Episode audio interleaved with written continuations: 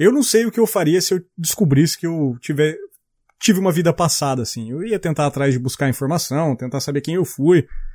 Às vezes se tem alguma herança, alguma coisa. Vocês têm alguma coisa para descobrir? Vocês têm alguma ideia? Se algum dia vocês já tiveram uma vida passada, vocês acreditam nisso? Sim. Positivo. Positivo. Positivo. Mas qual, qual seria a experiência, assim? Qual seria o interesse de vocês em descobrirem se vocês, pessoas, se vocês, Sandro, Couto, Cif, Pensador, se vocês tiveram uma vida passada, o que, que vocês queriam saber dela? Não, eu, sinceramente eu não tenho o menor, menor interesse em descobrir é, a vida passada em que eu, que eu tive. Eu mal ou bem mal consigo entender a que eu tenho agora. Vai que você descobre um boleto em aberto, né? É, vai que, né? Olha assim, o, o, fato, se eu acredito em vidas passadas, acredito sim, o que inclusive explicaria o porquê de minha mãe dizer que eu já nasci me sentindo cansado. Ah, cara, saber de vida passada eu acho um negócio meio estranho, sabe? Porque pensando que você tem o, o tempo de vida, mais o tempo de transição entre uma vida e outra, cara. Você vai para um lugar que você não, não tinha saneamento básico, tinha que trabalhar não sei quantas horas no campo para conseguir de repente sobreviver. E você uhum. provavelmente estar tá vivendo lá no feudalismo se não era antes, né, cara? E feudalismo era uma época meio merda, assim, pra você estar tá vivendo. O que, que assim. você tem contra o interior do Mato Grosso?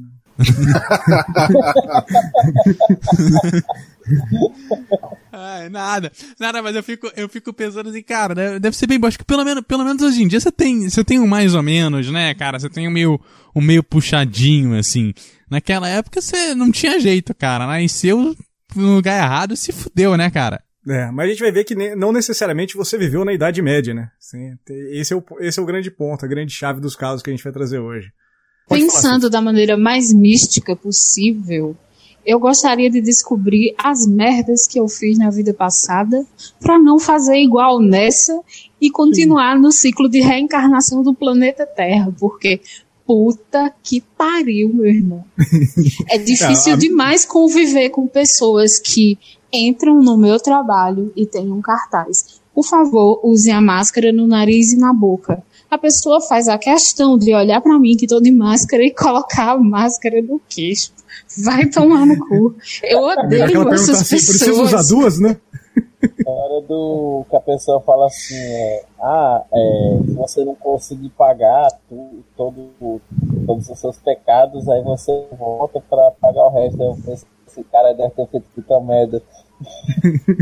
Porque para reencarnar no planeta Terra, eu devo ter sido muito, muito desgraçada. Eu devia estar tá bêbada quando eu aceitei isso. Então. É que nem na música dos Titãs, assim, você. É, eu queria saber meus erros, porque não é que eu vou fazer igual, eu vou fazer pior. Pois é. é. O... É, eu queria saber porque a minha primeira arroba no Twitter, logo que eu criei minha conta, era arroba eu evoluí. Eu queria saber se eu tinha razão ou não, sabe? Saber Olha, se eu. Porque eu, eu acho que eu estou no meu auge, então. Evoluir no Twitter na mesma frase é uma parada complicada, mas vamos lá, né? É, vamos lá.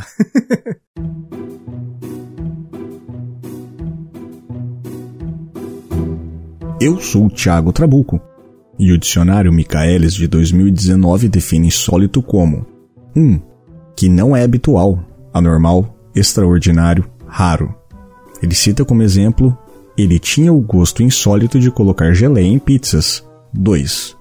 O que é contrário ao uso, às regras, aos hábitos.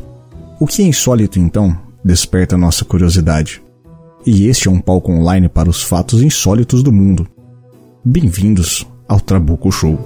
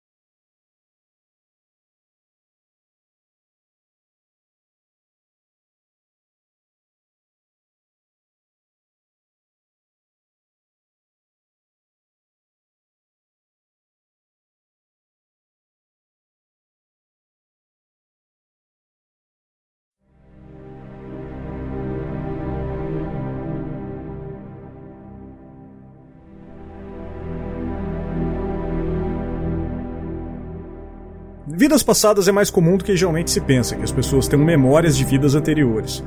Nos melhores casos dessa natureza de evento, as memórias podem ser confirmadas e as encarnações anteriores identificadas. O programa de hoje é baseado em um artigo produzido pela Sociedade de Pesquisa Psíquica, citada no episódio passado sobre o Poltergeist de Enfield. Esse artigo apresenta uma série de alegações investigadas de memórias de vidas passadas de crianças do Brasil, relatadas da década de 1920 até o início do século XXI. Em geral, os casos brasileiros seguem os padrões vistos em outros lugares do mundo, embora um número incomum deles sejam casos internacionais com vidas passadas aparentes na Europa.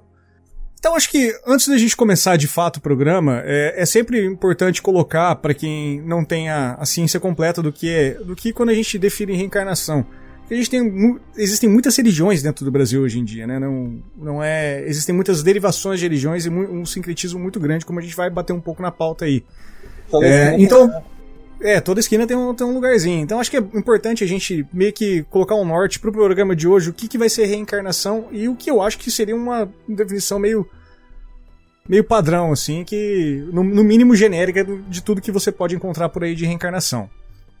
É, eu vou trazer aqui, se vocês tiverem qualquer coisa para acrescentar, por gentileza, fiquem à vontade, tá? Então, antes de a gente falar sobre reencarnação, eu queria apresentar as pessoas que estão na, na mesa comigo. É bem lembrado. É bem lembrado, é importante. Então, debutando pela primeira vez no Trabuco Show, nosso querido amigo Sandro, lá do Debatec. Deba, é, deba, eu, eu, sempre confundo, cara. Eu sempre, na minha cabeça, eu não consigo falar Debatec. Eu, consigo, eu sempre fica Debate Tech, sabe? Fica, toda vez que eu falo Debatec, parece que eu tô falando errado. É, então, diga seu oi. o nome, né? Também temos pela primeira vez por aqui nosso querido amigo Couto, e lá aí, do gente? CoutoCast. E aí, gente, prazer, prazer estar aqui. Vocês me encontram lá no eduardocoutorj.wordpress.com, também no arroba CoutoCast nas redes sociais. Muito bom. É, voltando ao programa depois de um bom tempo, nossa querida amiga Lady Sif. A Sif foi atender alguém com máscara, acho. Sif. Sif Olá, galera, como é que vocês estão? Estamos bem, estamos bem. E também retornando aqui, nosso querido amigo Pensador Louco. Eu estou retornando, não. Eu já tive muitas vidas nesse podcast. Muito bom. É, então, antes da gente começar, é, é sempre importante a gente salientar o termo reencarnação. O Brasil possui um, um pluralismo religioso, né, vamos dizer assim, e às vezes o termo reencarnação se embaralha entre vários significados. Então eu quero trazer aqui um significado real e definitivo e genérico sobre o que é o termo. Eu vou trazer aqui cada um de vocês o que tiver a acrescentar, tiver de dúvida, tiver falando não concordo, tudo bem, pode falar, fiquem à vontade. Então, reencarnação é definida como uma crença em uma vida posterior ou anterior à que se vive no presente. Pode ser colocada como uma corrente de ideologias e filosofias que acreditam que após a morte do corpo, um percentual conhecido como alma, consciência e entre outros, outros nomes ainda sobrevive, e através dele podemos evoluir, tendo consecutivas vidas até atingirmos a plenitude esperada para alcançarmos o paraíso. Um dos primeiros grandes filósofos que acreditam nessa teoria foi o grego Heródoto, que conheceu o conceito através de textos egípcios que diziam que quando o corpo morria, a alma reencarnaria em algum outro ser vivo, que poderia ser da terra, da água ou do ar, num ciclo que poderia durar até 3 mil anos. Acho muito legal que tem até matemática de tempo, né?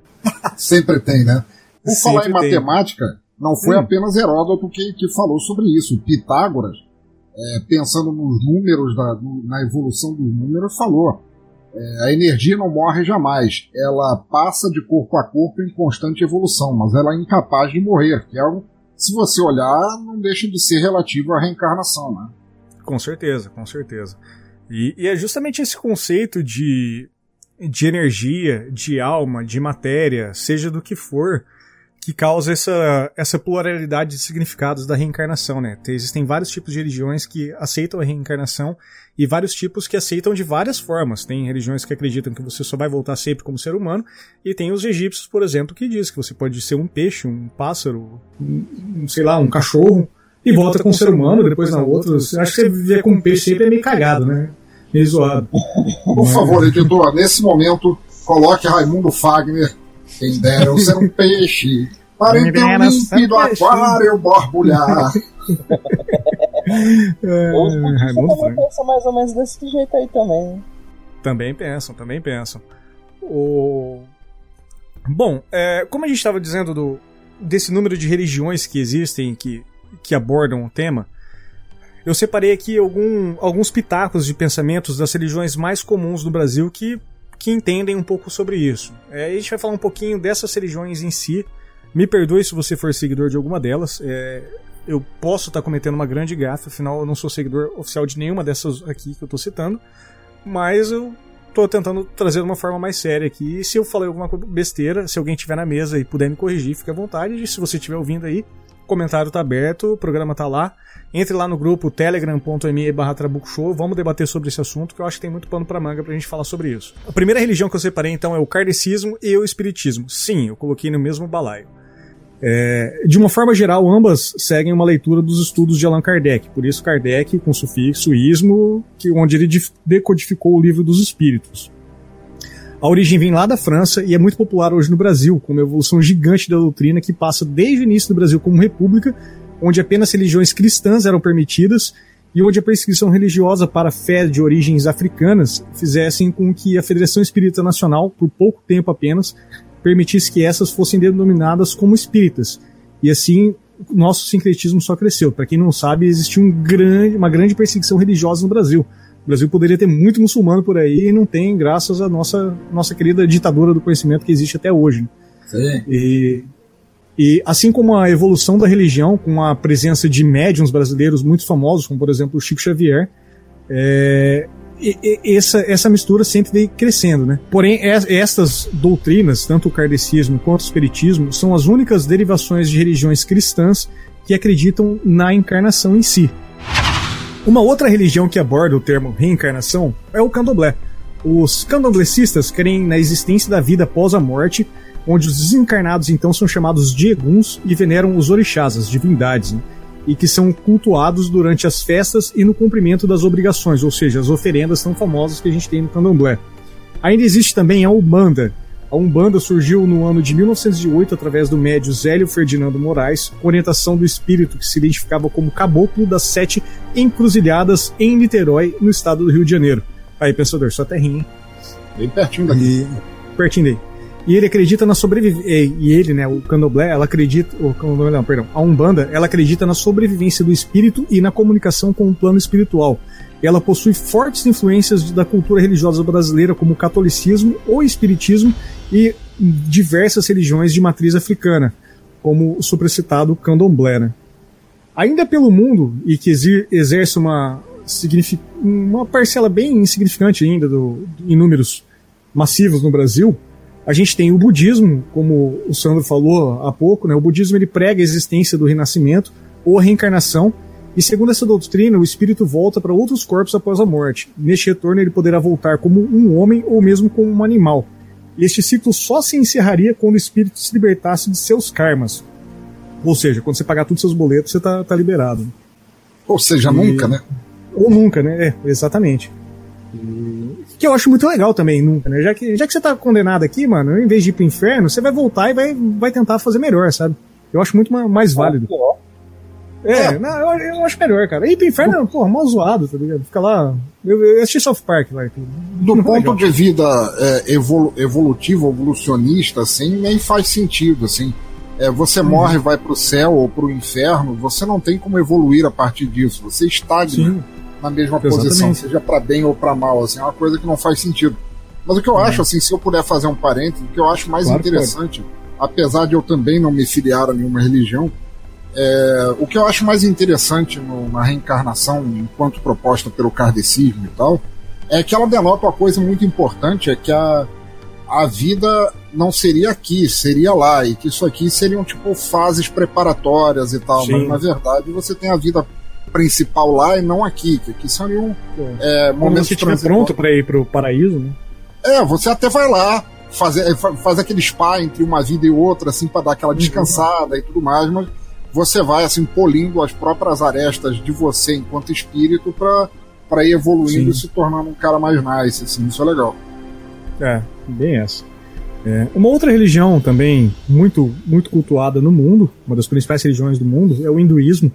E ela tem a visão após, de vida após morte, né, que é centrada na ideia da reencarnação em si. E para aqueles que seguem o dogma, a, a, nossa alma é ligada a este mundo terreno por meio de pensamentos, atitudes e palavras.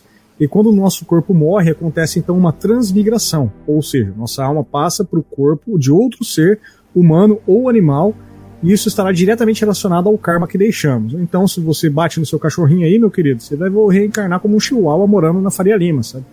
Do jeito que eu como bacon, eu não, não estranho se eu reencarnar com uma Peppa Pig. Pois é. Vai lá. Tá, a Peppa Pig tá, tá emagrecendo agora para sair bonita na campanha. Vocês viram? Não vamos falar sobre política, eu dei o aviso e tô falando, é idiota. Cara, eu só fico jogando a isca para você morder, velho. É... Uma outra corrente religiosa, corrente religiosa não, né? Pelo amor de Deus. Que também tem muitos adeptos no Brasil, mas essencialmente fora dele, é o judaísmo. E algumas correntes do judaísmo, aí sim, as correntes, elas creem em reencarnação, enquanto outras acreditam na ressurreição dos mortos. E a diferença da primeira para a segunda é que na reencarnação, ao retorno de uma alma para um novo corpo, já a ressurreição acredita-se que a alma volta ao seu corpo original, vide Jesus Cristo, né? que era o judeu. Hum, aliás, eu terminei de, de assistir Preacher. E, pô, que série maravilhosa, hein, cara? Que série maravilhosa. Excelente. É, eu queria saber o que, onde o, o Humperdu aí se encaixa nesse, nesse rolê. Sabe? Outra diferença básica entre reencarnação e, e é, renascimento ou ressurreição é que na ressurreição a pessoa continua com as suas memórias da vida anterior, da vida que ela tem de volta ao seu próprio corpo. E uhum. na reencarnação não tem, a não ser que ela seja um magista extremamente poderoso, que tenha condições de fazer certas terapias ou condições e conhecimento de fazer uhum. certas terapias e rituais que seja possível mergulhar nesses meandros da sua mente e conseguir os registros da vida passada e continuar nessa vida com o conhecimento que ela obteve nas outras. Tu tocou num, num assunto bem, bem interessante, assim. É, para quem para quem tiver esse interesse, tu sabe dizer um, um norte para onde pesquisar, tirando o, o DuckDuckGo aí, você não vai achar a sua vida passada. Né?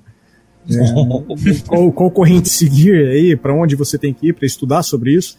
Porque, em geral, ah. você, mesmo que você siga todas essas doutrinas, você não vai ter um livro aberto assim, ah, não, vida passada você era isso, isso, isso. Você precisa Existe... de uma série de estudos internos. Existem tabus sobre isso, porque não é uma busca para pessoas que estão começando ou querendo aprender Sim. isso a partir do momento que a gente está conversando aqui, por exemplo.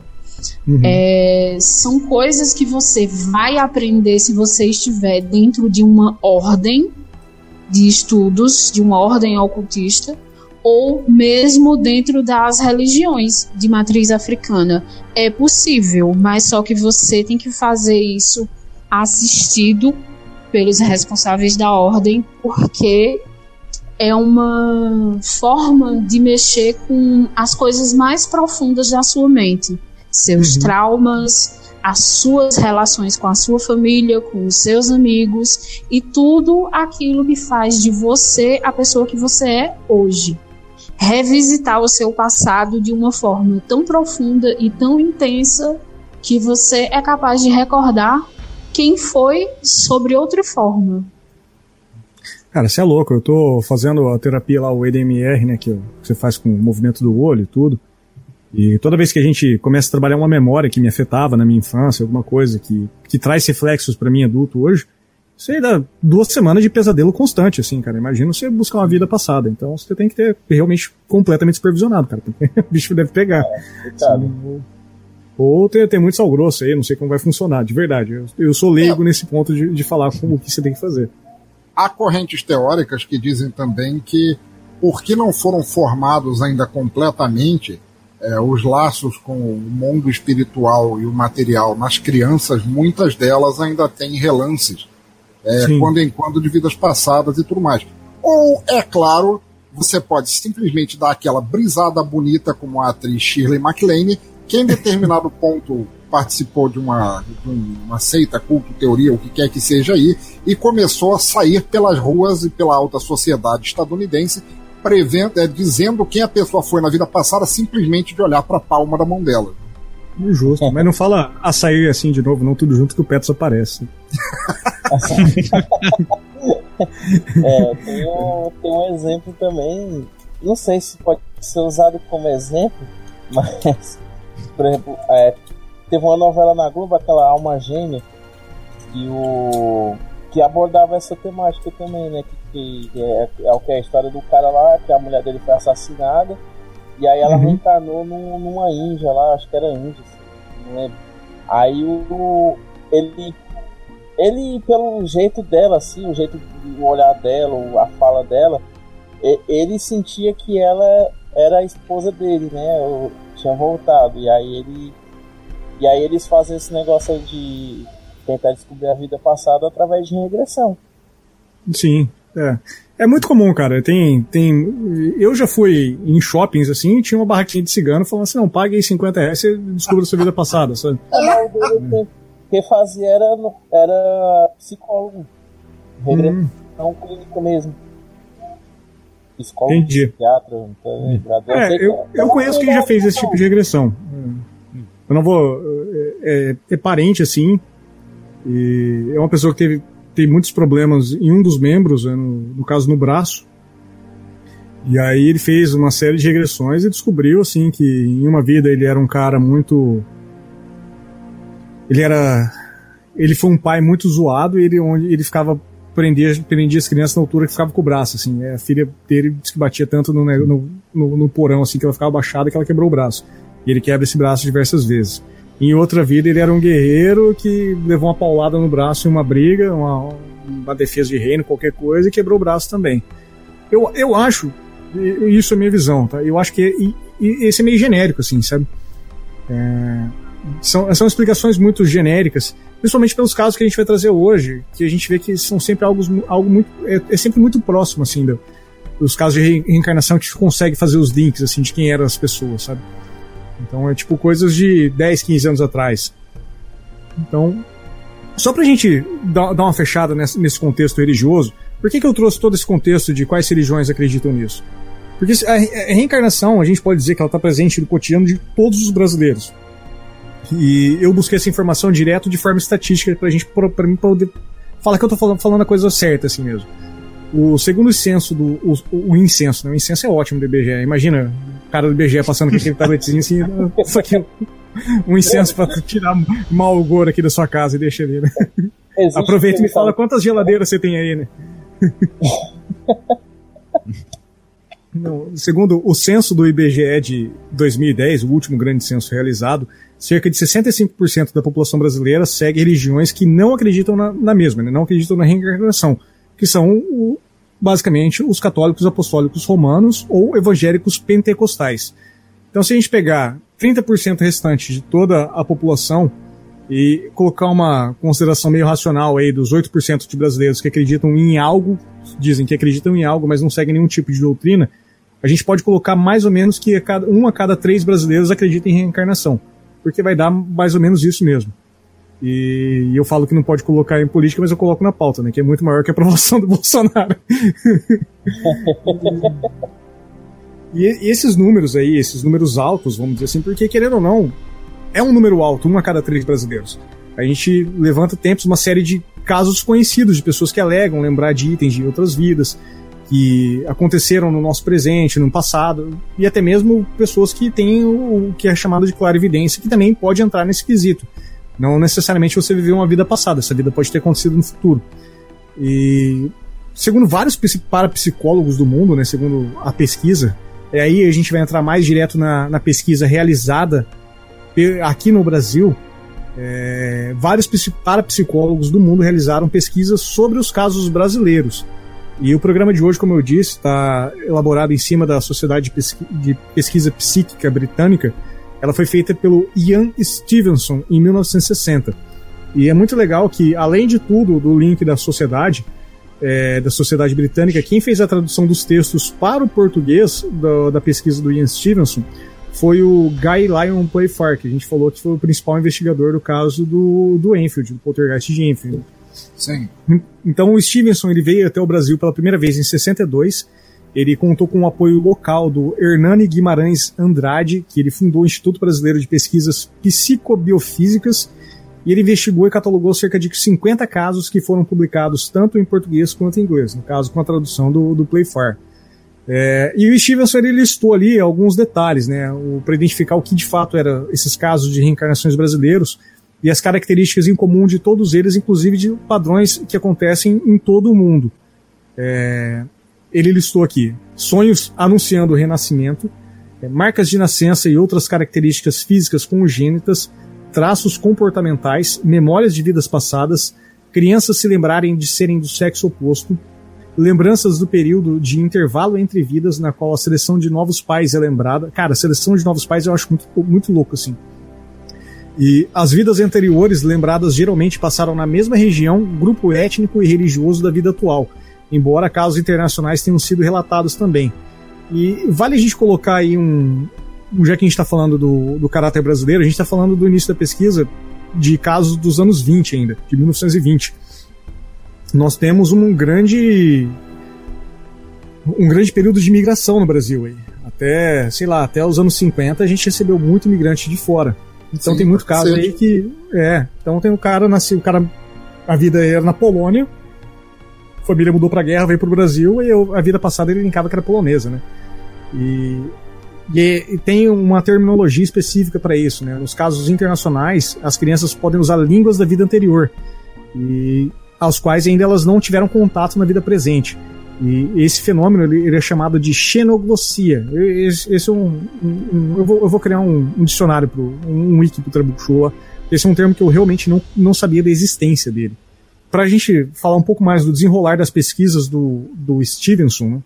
o James Matlock, que é o cara da Sociedade Psí- Psíquica, ele fez um apunhado desses, de todos esses textos do Social Psych, Social, Social, não, foda-se o nome inglês. E ele, e ele lançou um, um artigo científico sobre esses casos. E eu separei para o programa de hoje apenas casos que são chamados de resolvidos. É, isso significa que foi possível ser rastreado a vida passada da pessoa que relatava ter, ter esse tipo de. Não sei se é um problema, se é um comportamento, esse advento, né? Vamos, vamos dizer assim, né? Várias vezes, os integrantes do projeto pedem que a nossa equipe não ligue qualquer tipo de iluminação. Você vai conseguir acender a luz, Bilu? Apaga a tua. Bilu diz que quer dar um recado. Qual a sua mensagem para a Terra, Bilu? Apenas que escutem o Trabuco Show. O contato foi de pouco mais de 10 minutos. A distância permitida não foi suficiente para imagens de melhor qualidade. Bilu diz que está cansado e desaparece na escuridão.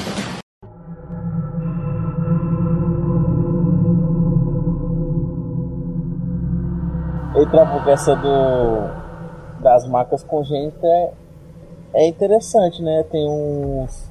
Às vezes. Tem gente que tem alguns cortes né, no, no corpo. E tem, tem vários locais que falam isso mesmo, que, que aquilo é alguma marca de. Por exemplo, sei lá, o cara sofreu um. É, é tipo pra ele se lembrar de, de algo ruim que aconteceu na vida anterior. Aí tem gente que tem cicatrizes maiores, outras menores, Sim. né, dependendo do. É, e tem muito- Boa, né, muitos tem- casos, assim, por exemplo, o, o que, eu, que eu tenho contato com, com o espiritismo, que diz que pessoas hoje que têm, sei lá, teve paralisia infantil, não, essa pessoa tá presa numa cadeira de roda hoje porque ela cometeu suicídio na vida passada e hoje ela tá pagando por isso, sabe? Tem, tem mui- muitas relações assim.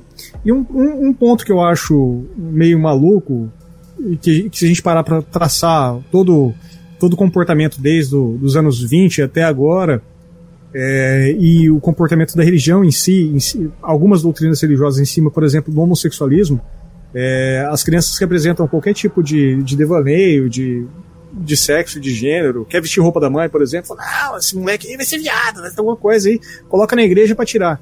Não, cara, é, coloca, não, isso é a vida passada dele tá relembrando, isso aí vai, vai, isso aí vai se ajustar. Então tem sempre esse comportamento abafado também, né? E eu achei muito curioso isso, esse item entrar e a gente falar de um caso que acontece isso justamente. E, Sim. Então eu, eu, eu achei interessante, eu achei que valia, valia a gente pontuar. E esse, é, esse é realmente o que eu não, não concordo mesmo. É, existe, existe um conceito, eu nem considero isso como necessariamente religioso, quanto ele seria científico ou metacientífico é, do perispírito no, no, no espiritismo, que seria um tipo de invólucro que ataria o, o, o eu espírito ao corpo durante a vida e que uh, mal, os maus tratos que a gente faria a esse perispírito na vida, entre acidentes, mau uso, drogas, tabaco, tudo mais, que ele meio que deformaria isso e você tende a reformatá-lo é, ao nascer assim e ao longo da vida é, ele ir se superando e se, se voltando à forma que ele deveria ter. Então existem é, muitos casos, às vezes, de pessoas que, que talvez nasceriam com o, o perispírito tão, tão escangalhado assim, como, como você falou, o caso da cadeira de rodas e tal, que a pessoa já nasceria assim para para dar aquela reformatada. Seria uma, uma vida para passar também naquele estado, não, não por ser uma coisa kármica, mas apenas sob a lei de ação e reação do que aconteceu na, na sua vida anterior, assim. Sim, é, eu, eu, vou, ter, eu vou tentar achar isso para colocar no link do post. É, eu me deparei com um artigo recente falando que o, o Covid-19, né, a, gente, a maioria dos, do, dos óbitos são causados por, por para no sistema, no sistema respiratório, né? Sim. Que diz que isso aí é a gente, é o ser humano pagando pela, pelo uso de tabaco contínuo e tudo, que sempre foi alertado, que é, que é um malefício, e agora está voltando e está pagando dessa forma. Como eu disse, eu, eu tendo a não acreditar nisso. Eu acho que se você, se você tem que evoluir como espírito, é, eu acho que não é te prendendo e te, e te matando que você de fato vai evoluir, né? Então, acho que a evolução vem de, outra, de outras formas. Mas enfim, cada um evolui de uma forma. Tem, às vezes você precisa da dor para poder, poder passar por ela. Não vamos julgar, julgar também a crença de todo mundo. É, e eu concordo com a tua discordância, porque é uma solução muito fácil você fazer Sim. várias e várias coisas em uma outra vida e nessa vida aqui que você teria a chance de mudar e melhorar, você simplesmente não poder fazer porque o seu corpo é defeituoso. O que quer Sim. dizer que a, esse tipo de espiritualidade quer manter você preso num ciclo de culpa e erro sem evolução. Ou seja, ela se contradiz a si mesmo. É, acho que seria mais eu, possível. Eu não, sei, eu não sei se seria bem assim, é, principalmente na, na, na questão de, de, culpa e tudo mais, quanto seria na superação de obstáculos que às vezes são autoimpostos. É, mas, sim, pode ser também. Não sou é. experto em nada, não poderia falar, mas não, não acho que seja por aí, não. Vai, Couto, dá sua opinião. Você... É, se, se a, a, não só valeria essa explicação da, da morte como evolução se a, a, a morte de um, de um do, do, dos espíritos, né, a desencarnação de um dos espíritos, fosse é, para servir como base para a evolução dos, dos espíritos que estão no entorno Sim. daquele ali. Aí tudo bem, porque existe um propósito maior e aí um acaba encerrando o seu ciclo como forma de fazer com que os outros é, consigam chegar num lugar mais adiante. Porque fora isso, realmente vira esse ciclo de culpa eterno é. que você permanece o tempo inteiro. E aí, me vai pouca diferença se tem reencarnação ou não, porque culpa por culpa qualquer lugar serve. Sim. E, e, aí eu vou, de novo, frisando, essa é a nossa opinião, não é a opinião da religião em si. Por exemplo, o que eu disse do, da pessoa que comete suicídio e volta presa numa cadeira de rodas, alguma coisa. Não que isso seja um problema, obviamente, mas é uma limitação, também, obviamente. E, e quando a gente fala que a pessoa está presa a essa limitação porque ela abriu mão do corpo que ela tinha saudável para tudo aquilo, tudo que ela podia conquistar na vida, cometeu suicídio e hoje ela tem essa limitação do corpo, é, seria injusto a gente falar em, em, crescimento corpóreo, já que a gente está falando da alma e do espírito. O espírito tem que crescer, não o corpo. É, Concordo. Então, eu acho que eu acho que é um gap grande aí. E vou, o que a Cif falou, é, um, é uma solução muito frágil, né? É uma, é uma solução muito fácil, não, eu diria que é uma solução muito frágil. Né? Então, é, tipo, ah, coloca aí e beleza, sabe?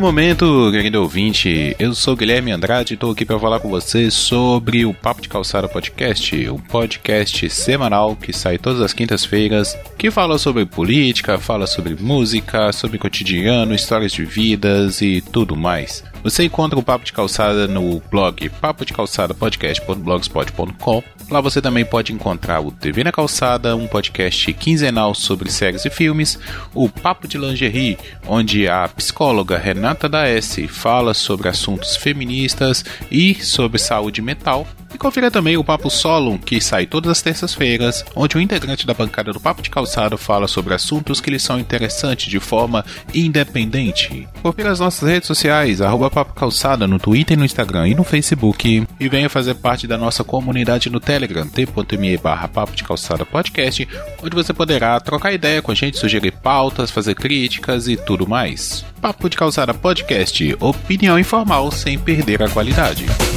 Swingando, swingando, swingando, swingando.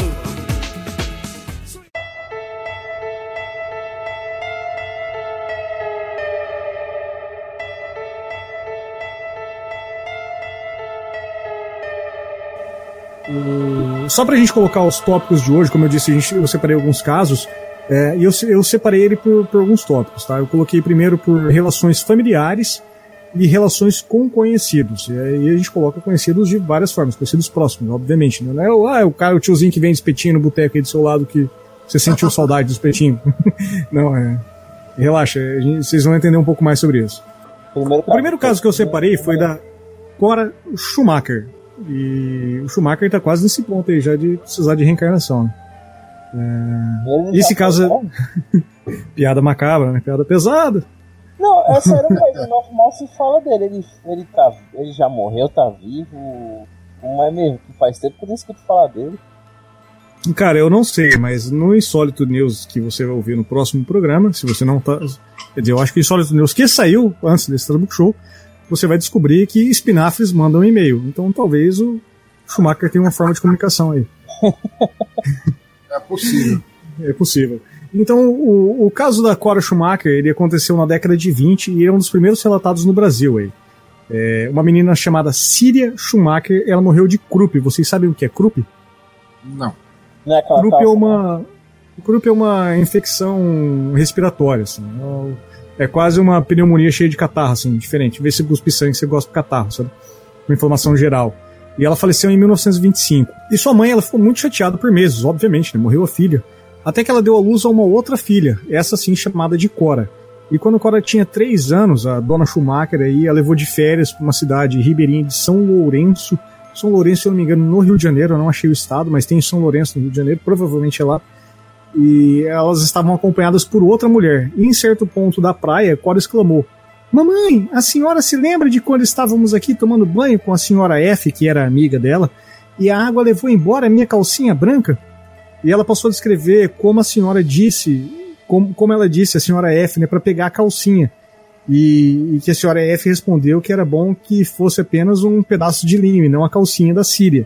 E esse evento ocorreu com, com- exatamente como Cora descreveu, embora ela não tinha ouvido a história antes. Então ela de fato se re- recordou dessa memória passada, né?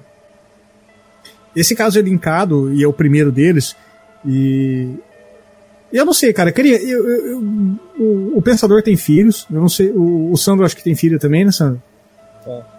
É, eu- eu- criança você não pode falar nada perto que criança pega tudo, né? Sim. E- então, qualquer coisa que você fala, assim, a criança vai ver, cara. Eu, e, e um tipo de memória, assim, você linkar com uma vida passada, eu acho que é algo muito. Muito forçar a barra, sabe? É, então. Eu tô muito descrente nesse episódio de hoje, cara. tô muito descrente. Bem, mas sobre esse negócio de criança assim, o. Eu tenho dois filhos, né? Que é um menino e uma menina. Aham. E o menino ele tem um- umas paranoia. E agora ele tá gritando ali, calma aí. Ei! Zoado aí. Então falou assim: você lembra, papai, 1828, quando a gente foi comprar um cabrito? É, é tipo isso. É, uma vez, só que eu tava assistindo, aí ele brincando, aí ele aí disse assim, pai, você lembra aquele dia que você me deu uma camisa verde? Eu, Ok. Quem? É. aí ele tem esses negócios, aí às vezes ele tá ali, aí fala que tem um amigo dele que, que fala as coisas pra ele, aí um dia minha mulher tava fazendo não sei o que, aí ele chegou, aí ele falou assim, ah mãe, é, eu vi não sei o que. Era uma coisa que a gente nunca nem falou sobre assim dentro de casa. Aí ela Sim. perguntou de onde é que eu tinha ouvido. Não, meu amigo me disse. Aí tem essa história de um amigo que diz essas coisas meio estranhas aí pra ele. É, não. O, o meu filho, a gente tá fazendo. Ele foi identificado como uma criança de altas habilidades, assim, né? E altas habilidades é um, é um gênio para algumas coisas, mas tem problemas com outras, né? E a gente tá fazendo os testes agora para saber se ele é fora do espectro ou dentro do espectro. O pensador sabe muito bem do que eu tô falando, né, pensador? Sim. E, cara, às vezes eu tô aqui com meu filho e esse negócio de camisa, assim, tipo, é bem isso. Ele falou, filho, toma banho, pega aquela roupa ali, coloca a roupa. Ô papai, essa roupa aqui eu usei no dia 12 de fevereiro de 2010, né? Quê? É, 12 de fevereiro de 2010, na festa de aniversário de tal pessoa, aí você chegou pra mim e você tava usando aquela outra roupa lá. E não sei o que. E falei, cara, porra, moleque, você tá com 5 anos, velho. Calma aí, tá ligado? Pega leve. Pega leve aí. Então, eu, eu acredito que, por exemplo, esse caso da Cora e muitos outros, gente, mais, esse é- é- talvez seja o mais leve, assim, mas eu, eu acho que é muito fácil para uma criança pegar uma, alguma conversa assim e aplicar ela com algo que está acontecendo. Porque a criança ela faz isso, ela absorve o que você está falando e ela aplica no cotidiano dela. Então acredito que isso é mais, isso é mais uma, uma coisa de criança achando que essa história aconteceu com ela do que. É normal, cara. Eu tenho dois filhos também. Às vezes a minha filha conta uma história que aconteceu com o meu filho e acha que é com ela. Eu falo, não, filho, isso aconteceu com Não, aconteceu comigo, papai. Fica. Passa. Não, filho, tá bom, tá bom, aconteceu com você. Fica, fica de boa. Sabe? Você evita a confusão e, e a memória ficou pra ela, sabe? Pra ela, a memória aconteceu com ela. Perder a amizade. O próximo caso que a gente tem é da Drauzia Mioto. E Maria Aparecida Mioto. Ela tinha três anos e ela deixou a barbearia do pai, né? Ela tinha um triciclinho numa manhã, rumo à à sua casa, nas proximidades, e ela foi atropelada por uma van de entrega de jornais. E apesar de não serem espíritas, né, os seus pais completamente perturbados, seguiram conselhos e consultaram o Chico Xavier, já supracitado. E ele avisou que Maria Aparecida renasceria para eles. E os pais deles duvidaram, justamente por não conhecer a doutrina, e ainda mais nesse período, Chico Xavier ainda não era tão popular. Mas a, a mãe dela foi informada que ela não poderia mais ter filhos sem, sem uma espécie de oração que ela fazia. né? Em outubro de 1970, 16 meses após a morte de Maria Aparecida, a mãe dela deu à luz a um filho, a quem deram o nome de Drauzio, não o Drauzio da TV, o famoso, né? o outro Drauzio. E, e desde a infância, o Drauzio parecia reconhecer pessoas, lugares e artigos familiares à irmã e reivindicava os brinquedos dela como sendo seus. E ele ele gostava e não gostava dos mesmos alimentos e ao passar pro, pelo local do acidente fatal da Maria Aparecida, ele sentia uma forte dor no, no abdômen, justamente no, no local do acidente.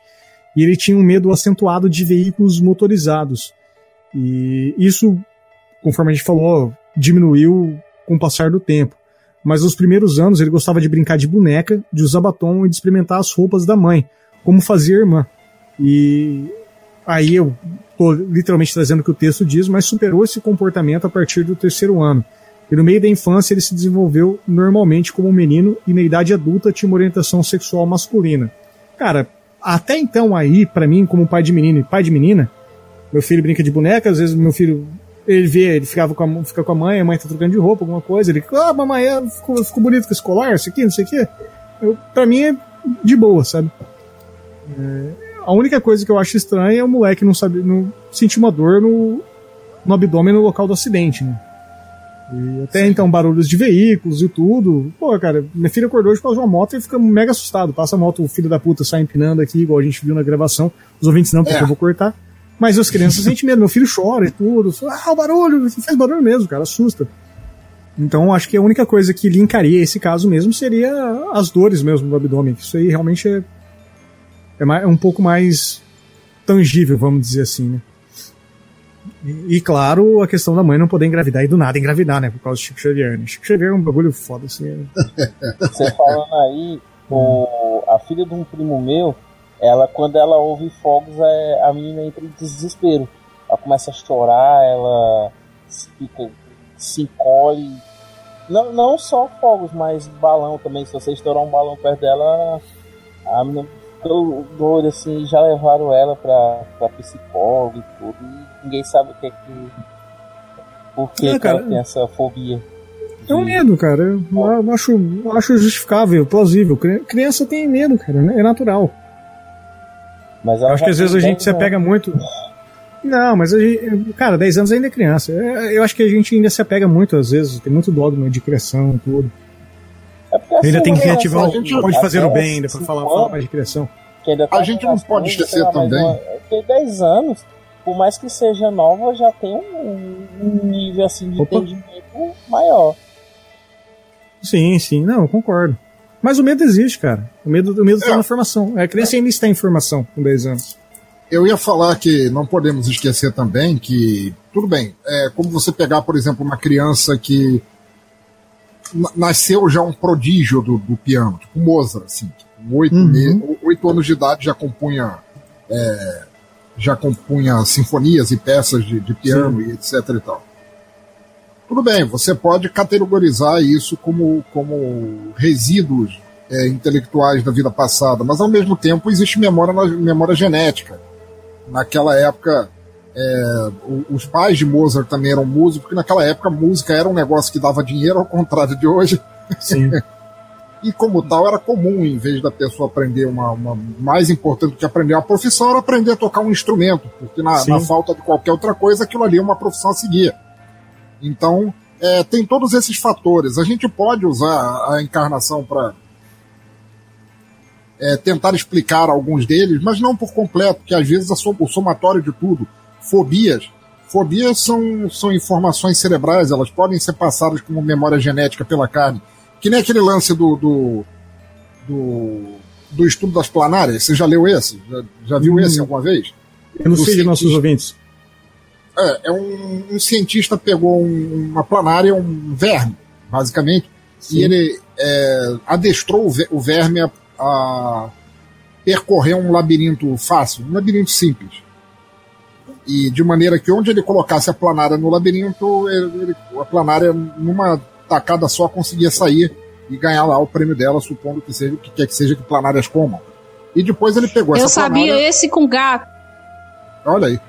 É, ele pegou essa planária, ele cortou ela em pedaços e deu de comer os pedaços a outras planárias que nunca tinham sido adestradas e elas também sabiam percorrer o, o, o, labi- o- o labirinto. Ou seja, a, a, a informação é, residual intelectual pode estar contida de certa forma na, na carne e passar de pai para filho também. E daí a gente Mas- pega um monte de coisa da, da, da antropologia humana, como a, a, a honra que era para tribos canibais comerem é, seus, seus grandes inimigos para ganharem um pouco daquela força para eles e etc e tal. Claro que a gente não está falando de canibalismo aqui, que bom por isso, Sim. mas que Não, já já é, temos além da muito bom sobre isso. sim, sim, além da, da, da simples é, reencarnação, Se existe eu não me engano, se eu não me engano, a gente falou sobre esse estudo das planárias lá nesse episódio. É possível, é possível que É. tenha sido sim, porque eu sou um desmemoriado de merda, mas. É, é, todos esses fatores podem contribuir, às vezes, a criança nascer com um brilho para determinada área a- em decorrência de outro, somado ao que quer que tenha vindo de, de outra encarnação, assim como fobias também. Eu acho que isso é bem mais plausível, assim, que seja uma. Que toda Sim, criança cara. seja uma colcha de retalhos de tudo isso. Teve É, um não exemplo. só, não só essas coisas que passam de pai para Ah, filho, mas pelo contato das coisas que tem em volta também. Porque você não pode negar que é, uma família de músicos vai ter lá um piano, não sei o que, a criança brinca ali, pega uma partitura, pega. é, Sim. Ou, tem uma biblioteca grande com algumas coisas, ela vai lá, mexe, futuca. Sim. É, mesmo que É que não. o pensador pegou pesado falando de Sim, Mozart, né? Mas tudo bem. É, mesmo que você não, não é, pegue, sei lá, um livro de medicina, não entenda, você vai olhar uma figura ou outra, vai compreender um parágrafo do livro inteiro e tal, mas isso vai, vai formando pequenos pedaços de informação Sim. que lá na frente pode te tornar uma coisa é, muito maior do que só aquele primeiro micro parágrafo que você leu lá no início, sabe? Exatamente. E eu queria pedir desculpa aqui formalmente a Trabuco e a todos os ouvintes por ter pegado pesado na, na citação de Mozart. Eu prometo que da próxima vez que eu fizer uma, uma alegoria assim, eu falarei de Chimbinha. Ok. Pai de Chimbinha era músico também. Ah, cara, aí, tá, tá aprovado, pronto, toma, tá aí. Não, In your não, face. mas tá aí. Quer ver um exemplo, um exemplo prático? O- os meus filhos, ambos, eles se cagam quando tem fogos, assim, por causa de barulhos. Mas o pai deles tem um gatilho violento de fogos. Ju- justamente no período que minha esposa estava gestando o Raul. Eu tive aquele acidente com fogos e tudo. E até hoje, Sim, sim, sim. todo Réveillon tenho um gatilho fudido de ansiedade por causa disso. Estouro fogos pra caralho. Eu me escondo embaixo da cama igual o cachorro faz. E meus filhos veem esse reflexo, eles têm esse reflexo comigo também, sabe? Então, é, são, são, são literalmente reflexos.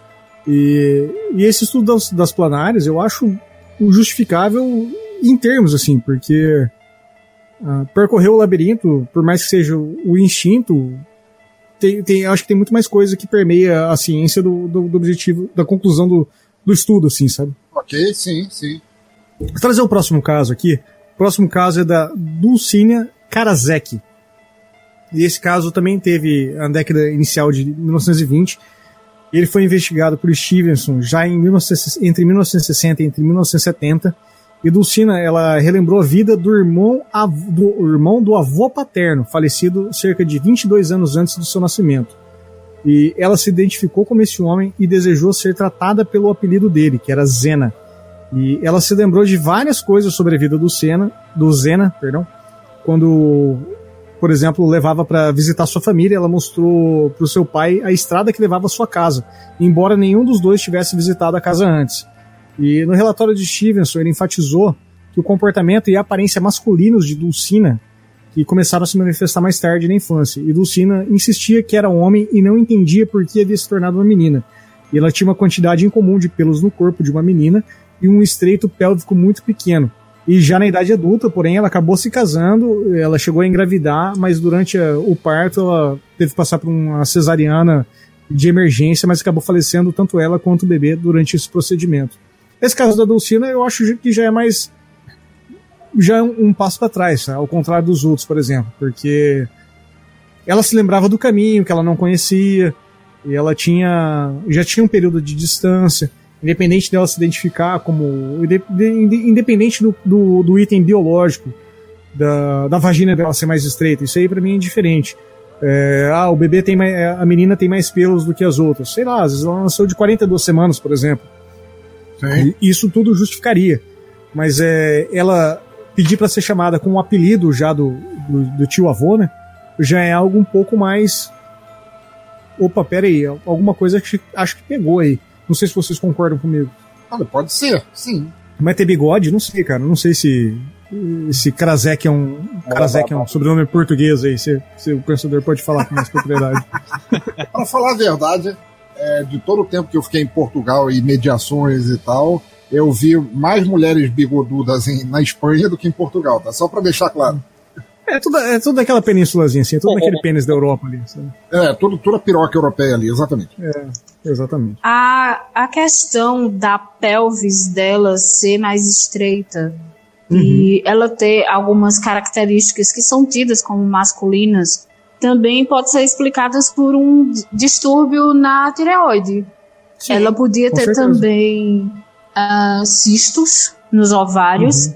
Que facilitaria o crescimento dos pelos na face, é, dificultaria a gestação e também espinhas. A, a, essa, essa coisa da mulher ser extremamente feminina, ter a, a pele hipersedosa, ter uma menor quantidade de pelos, entre outras coisas, é só uma construção social do, do imaginário. É Com uma, é uma construção social, porque o normal é a gente ter pelos. Sim, com Não certeza. ter é estranho. É, Uhum. é o que é estranho. Mas para aquela época onde as, as doenças eram um pouco mais difíceis de ser identificadas, isso se torna um fator de diferenciação. Agora, ela lembrar do nome ou do apelido do tio avô e o caminho realmente É. É, é bastante estranho. É, não, Bastante nesse caso estranho. eu acho que é a única coisa que me, me prende, assim. E, e, como você disse, vale a gente fazer o, o adendo aqui, tá?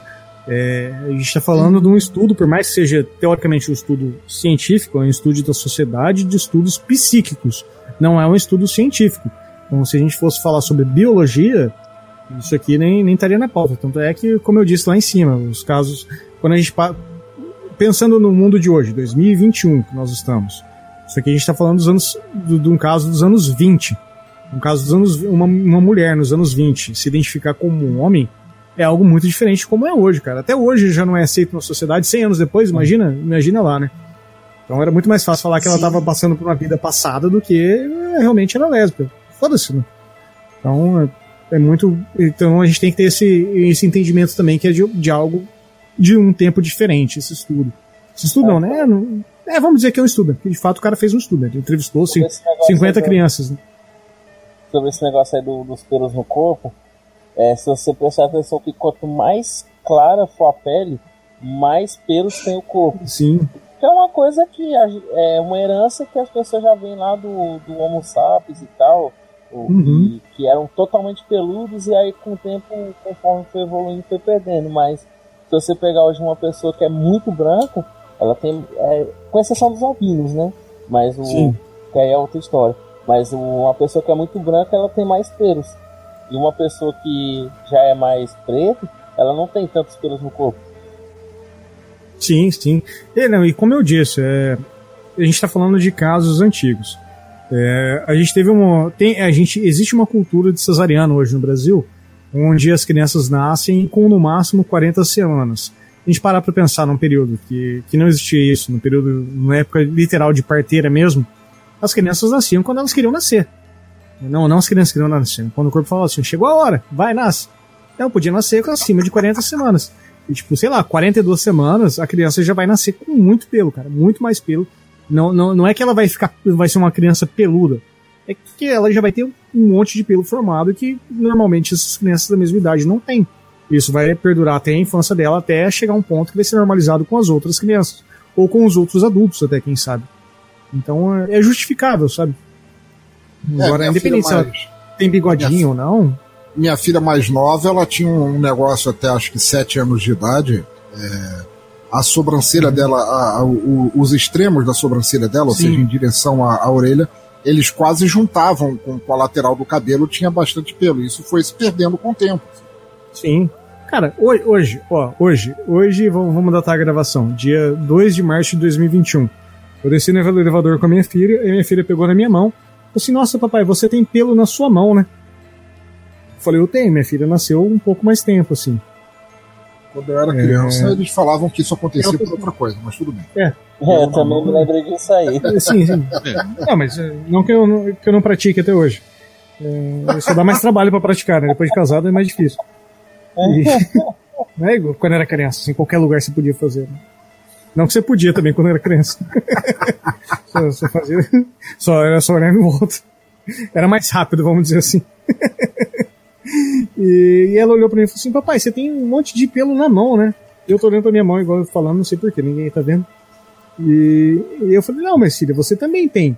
E ela tem o mesmo, o tipo, onde eu tenho pelo, ela também tem os pelos formados. Ela falou assim, ah, mas os meus pelos são mais claros que o seu, que os seus. Então, logo, eu não tenho pelos.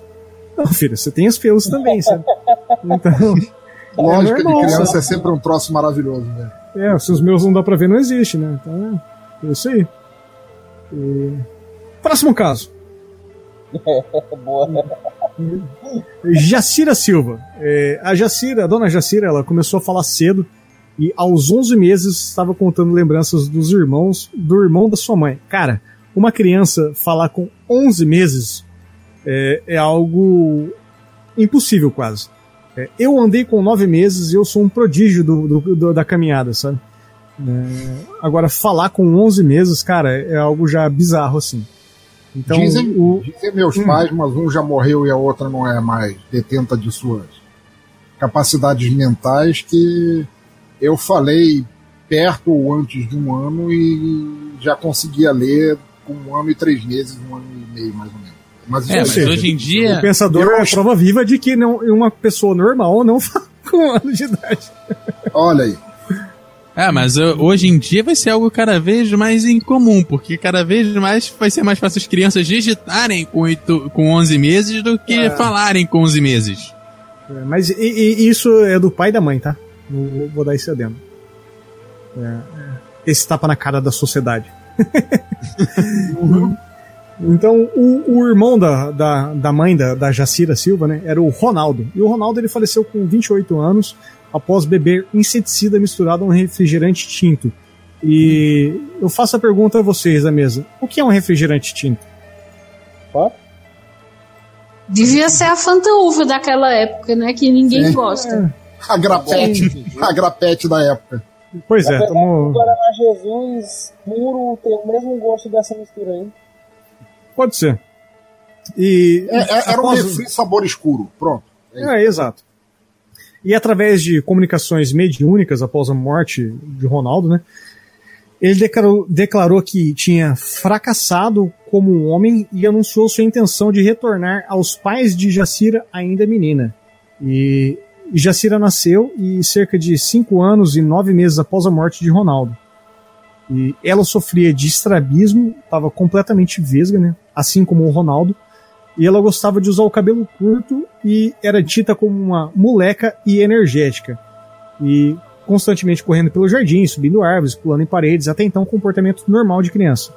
E embora ela não se opusesse a ser uma menina, ela sempre fala, não, eu tô, tô tranquila com, com a minha sexualidade. E ela tinha fobia de líquidos vermelhos e atribuiu a ação de Ronaldo à fraqueza por ter sido homem antes. Então, o grande marco desse caso é ela finalmente se deu bem sendo quem ela queria ser. O espírito se deu bem que- querendo ser uma mulher e retornou como Jacira. Oh. Não é bonitinho? Aí, aí, aí eu falo pro, aí eu falo pros senhores, porque eu tava falando, ah, o suicídio volta como um paraplégico. Não, cara, você quer ser uma menina? Então tá, vamos, vamos negociar aqui. No próximo vez você vai ser uma menina. E acabou a treta, tá? Beleza, beleza. contrato aqui. É, tudo bem, beleza. Fica longe do vinho aí, de boa. Exato. Júlia Moreira. O, o pai da Júlia, o Olavo, não o Ola- Olavo do caralho, ele tava participando de uma reunião espírita quando o espírito começou a se dirigir a ele por através do médium. E o espírito se identificou como seu falecido genro, que se matou ingerindo formicida. Ele queixou-se de dores na garganta e no estômago e perguntou se poderia reencarnar como filho de Olavo. E Olavo não via isso como possível, pois sua esposa já estava com 40 anos e já estava na menopausa. No entanto, ela engravidou e deu à luz nove meses após essa comunicação. E Júlia não sofreu efeitos físicos que pudessem ser atribuídos ao suicídio. Ela era uma criança precoce que começou a falar cedo e aos 18 meses disse aos pais que tinha duas dúvidas. Ela estava confusa sobre como ela poderia ter a mesma avó que sua mãe e por que ela deveria chamá-la de mamãe, quando na realidade, como ela pensava, eles eram irmão e irmã. Então, ele estava meio, que no, no incesto familiar ali, sabe? Tava na dúvida do rolê. O- um outro caso que a gente tem é do Paulo Lorenz, ainda no, no âmbito familiar, né? O Paulo ele relembrou da, a vida da irmã mais velha, a Emília, que se suicidou aos 19 anos, dizendo que queria ser menino. É, sua mãe então recebeu uma série de comunicações mediúnicas de um espírito que afirmava ser Emília e que afirmou que, embora ela se arrependesse de seu suicídio, ela voltaria para a família como um menino. Então Paulo nasceu cerca de 18 meses após a morte de Emília, mas em seus primeiros anos não foi feliz como um menino. Ele se identificou firmemente como Emília e preferia vestir, se vestir de menina, embora seu comportamento gradualmente tenha mudado para o masculino e ele tenha se tornado heterosse- heterossexual na idade adulta. Ele continuou a ser notavelmente afeminado e nunca se casou. E aos 43 anos ele novamente se suicidou. Talvez a gente pegue o caso do, do espírito do suicídio recorrente ali, né? Sim. Mas volta ao mesmo caso de problemas sociais aí, do- de não se identificar com o gênero, e, e é muito comum o suicídio quando você tem esse problema de preconceito na sociedade maluca que a gente vive hoje. né? O próximo caso é de Rodrigo Marques. O Rodrigo ele se identificou como a volta do irmão Fernando, que tinha 4 anos e 10 meses quando ele morreu de complicações de gastroenterite. 11 meses antes de Rodrigo nascer. O Fernando, ele era muito próximo da irmã mais velha, Antônia, que cuidava de todas as crianças, né? E Fernando e Antônia, eles dormiam juntos até a morte dele. E Antônia, ela começou a ver o irmão dela, o Rodrigo, subir na cama, mas na verdade era o, o Fernando e ele chegava e falava assim: Ó, eu sou o Rodrigo, vim dormir com você. E a Antônia foi lá e conversou com o pai dela, o pai dela extremamente cético, e falou que isso era impossível. E depois de uma pressão grande familiar em cima da Antônia, o, o Fernando parou de se identificar como o Rodrigo. E por características físicas, o Rodrigo ele era mais moreno que o Fernando, mas era muito parecido ao mesmo tempo com ele.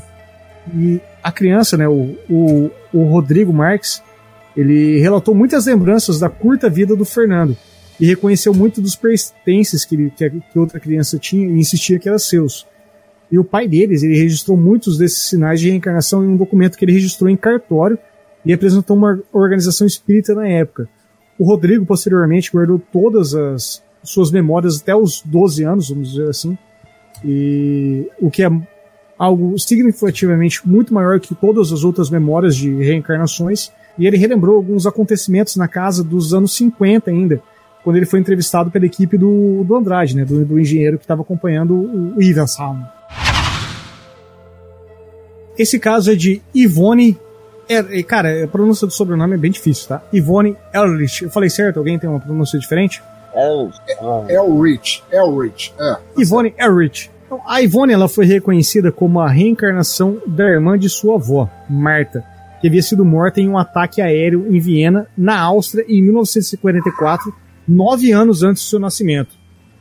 Após a guerra, sua família mudou-se para o Brasil, portanto, esse é um caso internacional, o primeiro caso internacional aí com relação familiar entre a pessoa anterior e o sujeito do caso. É, Ivone nasceu duas semanas após a maturidade, né? É, que seria basicamente o, as 40 semanas, e no aniversário, justamente na data do aniversário da Marta. A Marta, que morreu na explosão do bombardeiro, deixou com ferimentos na têmpora e na nuca. E Ivone tinha marcas de nascença justamente nesses mesmos lugares. O, segundo consta, os seus comportamentos, ela era considerada muito parecida com Marta. No entanto, ela não relatou nenhuma lembrança da vida de Marta, exceto em uma ocasião, quando ela tinha sete anos e sua avó a repreendeu por falar com ela de certa forma. E aí ela olhou para a avó e falou assim: O que você quer dizer com a avó? Ela disse: Eu sou sua irmã. E esse é o único caso que, que tem de. Eu fico pensando: o cara veio lá da Inglaterra para cá, estudou 50 casos. E uma frase de uma criança falando isso é, é a alegação de, de lembrança de vidas, vidas passadas, né, cara? Cara, Então- sabe o que eu acho? Desculpa te interromper, mas sabe o que eu acho muito foda, assim? Eu tava, tava relembrando, você tava falando, eu tava viajando aqui, relembrando é, casos que eu li a respeito de reencarnação e tal. Sim. Sabe o que eu acho muito foda, assim? O, o Espiritismo, ele diz que o ser humano, por supostamente, entre aspas, estar numa, numa cadeia mental mais evoluída, Sim. e você vai lá para o mundo espiritual, você tem toda uma Somos preparação. outra casta. É, somos outra casta, etc e tal. E que os demais animais, tendo que nós somos animais enquanto encarnados aqui, é, eles reencarnariam repetidas vezes. Morreu, bateu duas horinhas, já tá nascendo e papapá. Eu acho muito legal ter uma história envolvendo o Chico Xavier aí, já que você falou no Chico Xavier um tempo Sim. atrás, de que ele tinha um cachorro, eu não vou lembrar o nome do cachorro, vamos chamá-lo de Rex. Fido, Ok. ok? Sim. Scooby. Ele tinha seu Scooby lá e ele gostava muito do Scooby. E só que o Chico Xavier, ele trabalhava, acho que ele trabalhava num cartório, num correio, alguma coisa assim. E ele saía do trabalho e ia atender lá no centro espírita a galera que precisava de transcrição e mensagens, Uhum. um caralho a quatro. E chegava tarde da noite em casa, caindo pelas tabelas de cansado. E ainda tinha que pegar e limpar a mijada que o Scooby tinha feito na, na, na casa dele, né? Aham. E que ele tinha uma vizinha que supostamente era muito devota, desse povo que a gente tem que ter medo. Então, que era muito. É, gostava muito dele e tal. E ao perceber o cansaço dele para limpar o mijo do cachorro de madrugada, essa vizinha fez a coisa mais lógica na cabeça dela para fazer. Ela matou o cachorro. Caralho, mano. Não, calma. Essa história é real, assim, tá, tá na biografia dele, o escambau. Ela matou o cachorro. E ele ficou. Ele disse que ele não, não ficou triste, que nada deixava ele realmente triste, mas que às vezes é, batia uma sombra nos ombros dele, assim, sabe? Tipo, uma depressão básica e tal. E que ele se consultou com Emmanuel, que era o mentor dele e tudo mais, e, e perguntando como é que ele podia sair daquele, daquele momento de, de, de, de depressão, tristeza, daquele peso que ele sentia por causa daquilo. E Emmanuel falou: olha, a melhor coisa que você pode fazer é, sabe a tua vizinha, essa que matou teu cachorro? Você então vai e compra um presente para ela. E que aí ele fez aquela, aquele carnê básico das Casas Bahia e que deu uma máquina de lavar para a mulher, ou alguma, algum, alguma parada, uma máquina de lavar nova, vamos dizer que foi isso. Uhum. E que a mulher ficou tão feliz com isso que a felicidade da mulher, já que ela tinha é, matado o cachorro, entre aspas, para fazer o bem, a felicidade da mulher em receber o presente fez ela se sentir recompensada, porque achou que o que ela tinha feito era bom, e a felicidade dela foi tão contagiante que o Chico Xavier se sentiu bem de volta e aquela suposta sombra saiu dele. Pois bem, A Uma velha semana depois- era um peraí, peraí. stalker. peraí, rapidinho. É, o- mas porque o, o sentido da conversa, Cif, não é sobre o- a velha em si, é sobre o que levou a, a, a conclusão é, é essa assim. A É, né? Isso. Eu- eu- uma semana depois, ele estava caminhando pela rua e ele estava em contato constante com o Emmanuel, que, como eu disse, era o- foi o professor, mentor espiritual sim, dele, sim. o caralho a quatro, como vocês quiserem chamar. E o Emmanuel disse que é, ele tinha o, o Chico Xavier ele tinha uma brincadeira muito muito comum com o cachorro dele, que ele virava pro cachorro dele e falava: "Ô Scooby, eu tô com pulga", e que o cachorro começava a cheirar ele todo para tentar pegar as pulgas de brincadeira, aquela brincadeira que Sim, idiotas sim, que sim. a gente faz com o cachorro. Eles estavam andando pela rua e o Emmanuel, ó, você tá vendo aquele filhotinho ali, largado na rua? E o Chico Xavier falou, tô. Então, aquele ali é o Scooby. E que ele teria pegado o cachorro e falado, Scooby, eu tô com pulga, e o cachorro teria feito a mesma brincadeira já que ele teria feito com o outro. É uma história interessante isso. Cara, eu fico pensando que John Wick seria um filme muito diferente.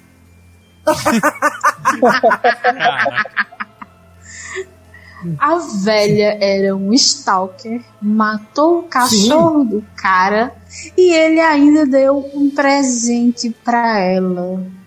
Sim, mano. Pois é. Eu tô em choque com isso, eu não, eu, eu, eu não conhecia essa história, não. É, é, ela, escolheu, ela escolheu a pessoa certa, porque se fosse o John Wick, agora ela não tava viva pra contar a história. Não ia ter nem a máquina de lavar, coitada. Não, ela teria. Não, ela-. Não, peraí, peraí, peraí, peraí. Deixa eu corrigir você.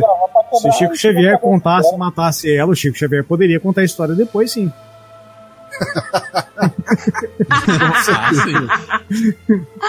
É, seria muito legal. Como é que John era aquele forma. filme... Aquele A filme que no Glenn Reeves colocando a mão na, na testa, assim, no começo do filme, escrevendo um texto. Uou, uou, man, uou, dude. man. Ia ser muito maneiro se fosse o se fosse o Michael Douglas lá no Atração Fatal, que a Glenn Close Sim. mata o, o coelho do filho dela e bota pra cozinhar na panela.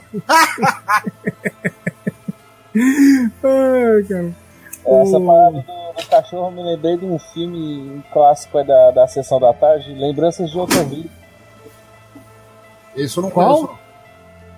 Que é isso, esse filme. eu- Acho que eu Fala o sei. nome do filme de novo, eu não escutei, desculpa. Lembranças de Outra Vida. O cara morre. Lembranças de outra vida do. É o do Mel Gibson? O ator eu não lembro, eu sei que é o cara que morre, morre e volta no cachorro. Ah, eu sei qual é, sei qual é. É um clássico da, da sessão da tarde, isso aí. O cachorro da família, né? Não, e tem, e tem eu aquele. E tem o clássico também do Soft Terror, né? Que é Ghost, o outro lado da vida, né? Pô, Ghost é maneiro. Ghost é um filme muito católico, velho. Ghost é um É. filme É. católico pra caralho. Sim. Mas o personagem da Whoopi Goldberg é o melhor personagem do filme, cara. É Pô, com certeza, cara. Ela ganhou o Oscar por esse papel. Sim, não. Não, cara, imagina que merda ser um vidente de, de Araque o, o, o fantasma cantando assim: um elefante incomoda muita gente. Pô, isso, isso é genial, cara. Isso é genial, mano. De verdade, Na é hora muito que Couto mesmo. falou, eu pensei que ele ia citar aquele filme que é baseado no, no livro de Stephen King, cujo, Cujo. Ó, Cujo é foda também, Cujo, mano. é, Cujo é foda. cujo é maravilhoso. Que isso? Cujo é maravilhoso. livro, o livro que o Stephen King escreveu Não, o, tão Cujo, na cocaína. o Cujo é aquele das transmissões esportivas, né? O Mai Cujo, né? É. Isso. Nossa, desculpa, desculpa, desculpa. E já que a gente tá falando de Cujo, eu vou citar o próximo caso. E aí a gente entra na relação de conhecidos, cujo nome do primeiro caso é Kilden Alexandre Waterloo. Não da batalha dele, mas Waterloo. Um bom sobrenome, né, cara? Eu queria ter um sobrenome Waterloo é legal, foda. Já pensou Thiago Trabuco Waterloo? Pô, esse é muito louco. E, esse caso aí já, ele já foi investigado pelo, pelo Andrade, né, pelo engenheiro que a gente super citou, e ele considerou como o caso mais importante dele. E ele trata-se de um padre, o padre Jonathan, que morreu após fraturar o crânio em um acidente de motocicleta. E o padre Jonathan ele tinha sido um bom amigo de Marine Waterloo, que ouviu a voz dela, dele desencarnada né, no, em seu apartamento quando ela soube mais tarde que, ela, que ele estava em coma. Então o padre ele sofreu um acidente e sua, sua alma saiu e foi conversar com sua melhor amiga. Né? E a Marina ela teve um filho então, que é, cujo ela deu o nome de. Cujo ela deu o nome de Kilden, Olha. que nasceu sete anos após a morte do padre Jonathan. E embora ela não acreditasse na reencarnação, ela deu a Kilden o seu apelido, de padre Jonathan Alexan- Alexandre. Eu não, eu não entendo porque que um padre tem um apelido de Alexandre, né? E, e era o nome do meio da criança. Talvez o padre gostava de uma criança chamada Alexandre, mas eu não vou entrar nesses, nesses meio, meandros. E à medida que o Alexandre crescia, Kilden às vezes se identificava como Alexandre ou o padre. Mas a sua mãe, a, a Marine, não via conexão alguma.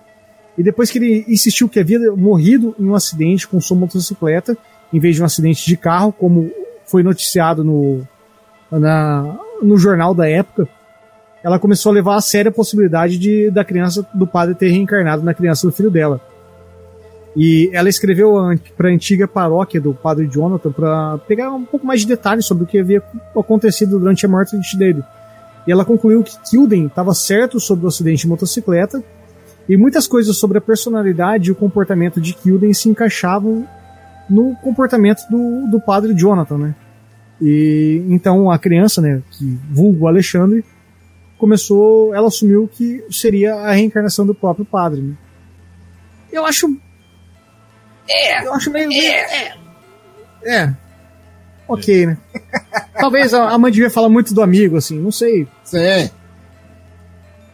Porra, eu, no, eu com 17 anos de idade, quando eu tomava, quando eu chapava muito coco, eu falava que eu era a reencarnação de Jim Morrison. Sou? Pô, não, quem nunca? mas- né? Eu sou o Lagarto Rei, moço. Eu pulei numa piscina pelado gritando que eu era o Lagarto Rei. Ai. Se você nunca fez isso, quando você reencarnar, 16 anos, é a sua chance. Ah, achei que se recomendava, inclusive. É, não. Você não fez, É, faça, né? Se não fez, faça. Eu tento, tente lembrar isso, consulte. Consulte um, um psicólogo, faça regressão, pra tentar se situar disso. É importante experimentar a vida de Jim Morrison um pouquinho. O próximo caso é de Martha Lawrence. Ela é irmã de Paulo Lawrence, que dizia ser Emília, que a gente supracitou lá em cima. E quando ela tinha cerca de dois anos e meio, ela começou a falar sobre ter sido uma mulher que fora amiga íntima da sua família. E essa mulher havia contraído tuberculose deliberadamente e morreu aos 28 anos, depois que o pai dela proibiu pela segunda vez de se casar com um homem que ela amava. E antes da sua doença, seu amante havia se matado. É, a Marta ela nasceu 10 meses após a morte da mulher e ela teve infecções respiratórias superiores quando contraiu um resfriado comum. E sua voz ficou rouca e ela tinha laringite ou algo próximo a isso constantemente. E coisa que a mulher que ela dizia ser próxima hum, faleceu com o mesmo problema, né? Então é, é mais um caso para a mesma família. E isso eu acho muito louco, porque quando a gente para para falar em em termos de eu, eu não sei como classificar isso, como como bênçãos espirituais, vamos dizer assim. Existem algumas famílias que algumas ascendências sanguíneas, vamos dizer assim, que sempre são mais beneficiadas quanto a isso. Você sempre tem todo mundo tem um amigo que que tem um espírito dentro de casa, que a irmã conta a mesma história, que o primo conta a mesma história, que tu... e você não vê essa história, mas todo mundo da família tem. Então, esse caso da Martha Lawrence e, e o irmão dela reencarnando como Emília e tudo mais, e ela voltando como um amigo da família, como uma amiga da família, perdão, eu acho que corrobora muito com o que a gente está falando, que que a reencarnação ela vem- volta sempre próxima para corrigir o seu karma, mas às vezes o seu karma ele pode estar na- atrelado à pessoa próxima a ti. Então, talvez o seu karma seja corrigir, seja corrigir do outro. E isso é muito louco quando a gente para pra pensar em reencarnação, que é algo que a gente não falou. Eu acho que nesse ponto vale a gente frisar. É, por vezes, você comete alguma, algum ato contra alguém e vo- tanto você quanto essa, essa pessoa voltam juntos para vocês dois se entenderem espiritualmente e poderem prosseguir. E aí eu acho que. E aí eu vou dar minha visão, tá? Eu acho que eh, Deus zoou com essa porra, sabe? Deus, Deus dá uma zoada. né? De você ser obrigado a corrigir a coisa do outro, sabe? Ah, por que, que eu tenho que voltar? O outro que cagou tudo, sabe? É tipo o que eu faço no trabalho todo dia, né? Não, foi ele que deletou, porra, por que, que todo, todo setor tem que pagar tudo? né? Então, é, eu acho meio, meio chateado, mas é basicamente a reencarnação, hum, principalmente no, no kardecismo, é muito atrelada a isso. Entre elos familiares, você sempre nasce próximo à sua família, ou pessoas conhecidas justamente por isso, para amarrar arestas ali, ou desamarrar elas, sabe? O próximo e derradeiro caso é de Rogério Borges. O Rogério, aos quatro anos, assistindo um programa de televisão com a família, o surpreendeu com um anúncio. Eu sou Mané Jerônimo. Cuidei de meu pai quando ele era pequeno. Mané Jerônimo era o apelido de Manuel Jerônimo Rodrigues Nunes, um fitoterapeuta e curandeiro que de fato tratou o pai de Rogério desde criança. E, além de usar todo tipo de erva, o Mané Jerônimo apelou para as bênçãos de uma santa, uma famosa, e talvez você conheça, Nossa Senhora da Aparecida, né? a Não quem ele era extremamente devoto. E pouco antes de morrer, então o Mané Jerônimo, ele entregou a estatueta do santo ao irmão mais novo e curandeiro, o Antônio, com o pedido de mantê-la até a sua volta. O, o Mané Jerônimo, ele morreu com uma picada na perna de uma jararaca. E ele foi tratado rapidamente, mas eh, infelizmente acabou contraindo uma úlcera no local da picada e acabou falecendo. E durante todo o tratamento, todo esse período entre a picada da jararaca e o, o falecimento dele, ele mancou muito, precisou andar de muletas, e até que a ferida veio infeccionar ele morreu com 83 anos de idade. O pai do Rogério, ele tinha 7 anos na época. E o Rogério nasceu em julho de 77, 32 anos depois, e após se identificar como Mané Jerônimo, ele contou várias coisas da vida do curandeiro, e ficou claro para a família ali que ele havia conservado muitos elementos da personalidade do curandeiro. E ele implorou. E aí, curandeiro entra aí. Aqui na minha região a gente fala de benzedor, sabe? Então aí todo mundo deve ter alguém que foi benzido para quebrar quebrante e colocava balinha para Cosmo Damião, essas coisas. Eu imagino que seja algo próximo a isso. E ele implorou com tanta insistência para visitar Antônio que finalmente a mãe dele levou. E o Rogério reconheceu a casa de Antônio e o próprio Antônio, né, o irmão, né? E ele disse várias coisas, todas corretas, sobre o irmão e escolheu a estatueta do santo de Mané. Então, o irmão dele tinha várias estatuetas de Nossa Senhora, ele chegou no local e falou assim: essa aqui era minha. E, e isso é inexplicável para toda a família. né? Imagina, você tem uma criança que fala assim: não, eu sou eu sou o manezinho lá que, que, que te dava benção, pai. Leve eu lá na casa que, que eu tinha, onde eu, eu morri por uma picada de cobra, que eu vou provar para você, eu vou pegar minha, a, minha, a minha estátua que eu dei pro meu irmão antes de falecer, para ele cuidar, que eu vou voltar e pegar ela de volta. E aí, durante um monte de estátua, ele vai lá e pega aquela. É tipo o Indiana Jones pegando o, o cálice sagrado, sabe? Sim. É, é, é muito improvável que isso aconteça. E a criança vai lá e pega justamente aquela. Dentre todos os casos, eu acho que esse é o mais significativo, assim, de verdade. Porque a criança deliberadamente escolheu algo totalmente genérico com, com vários itens. Ele, a criança guiou até a casa, a criança falou o caminho, a criança falou todos os meandros de quem ela era e achou a estatueta. O que, vocês acham sobre isso? aparentemente já, já tem, já tem ah, alguns detalhes, né, que facilitam, não facilitam assim, mas são detalhes que mostram que realmente tem alguma coisa a mais, né. É, não dá para ser só por- pela dedução de x e y, não dá, não dá mais pra é, efetivamente se colocar, ah, não, é coincidência e tal. Isso aí já tem algumas coisas que, que demandam informações e outras coisas que são um pouco mais complexas complexas do que só é, soma de fatores, né? Que pode ser, ah, ouvi alguém comentando, ou tem foto, e isso é, é mais complexo juntar isso tudo e conseguir estruturar uma história. Uhum. Não, é, é maluquice, cara. Imagina, sua criança com 7 anos fazer tudo isso, cara. Meu filho tá com 5 ele começar a falar que ele é de uma vida passada e não sei o que. Eu não sei o que, eu faria, cara, de verdade. Não sei mesmo. Talvez eu trancaria ele. Ele falou: Não, filho, fica no seu quarto um período aí, vamos, vamos conversa. Tipo uns seis meses, assim. É, vou passar comida por baixo da mesa aqui.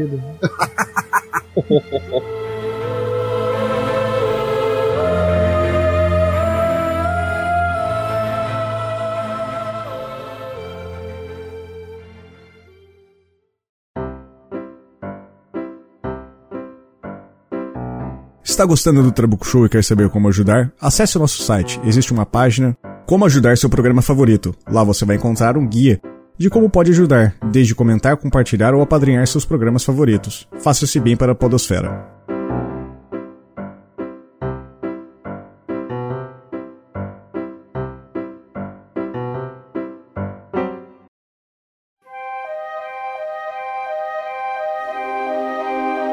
Eu não sei vocês, mas de todos os casos que eu selecionei aqui, eu acho que todos estes, por mais que sejam um grande estudo envolvendo várias crianças e tudo, e todas elas têm ligações de coincidências passadas, eu acho que é tudo meio forçado assim.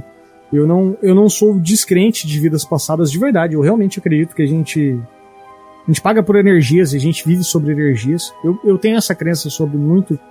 Eu gosto muito do, da visão do, do Candomblé sobre isso e tudo mais. Mas eu acho que é muito. Tem muita coisa muito genérica e muito enviesada, em, principalmente enviesada mesmo, em todos esses casos que foram feitos sobre esse estudo da, da sociedade psíquica. O que, que vocês acham sobre isso? Vocês acham que eu tô, tô seguindo o raciocínio certo, errado? Fala aí.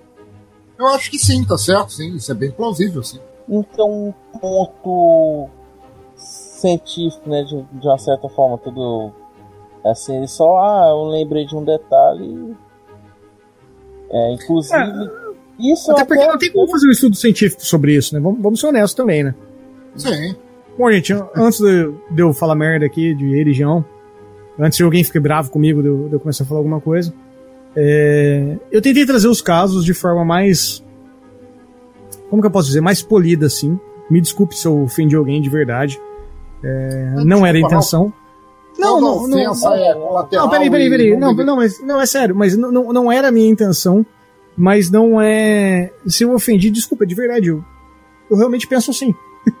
é, e, e, eu tô aberto ao, ao diálogo para provar que eu tô errado em algum momento.